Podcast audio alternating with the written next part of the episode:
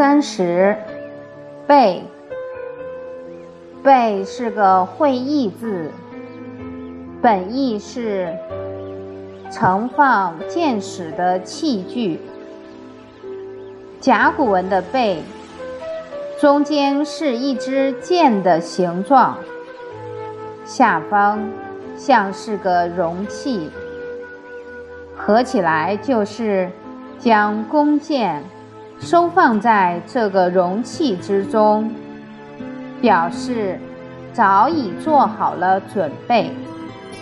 经文的字形和甲骨文相近，小篆的“贝”字形发生了讹变。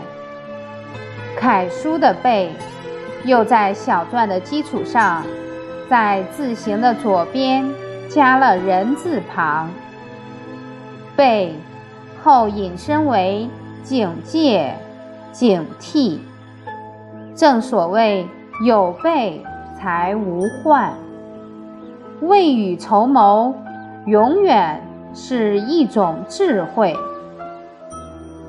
把剑放在容器中，随时做好准备，有备才能无患。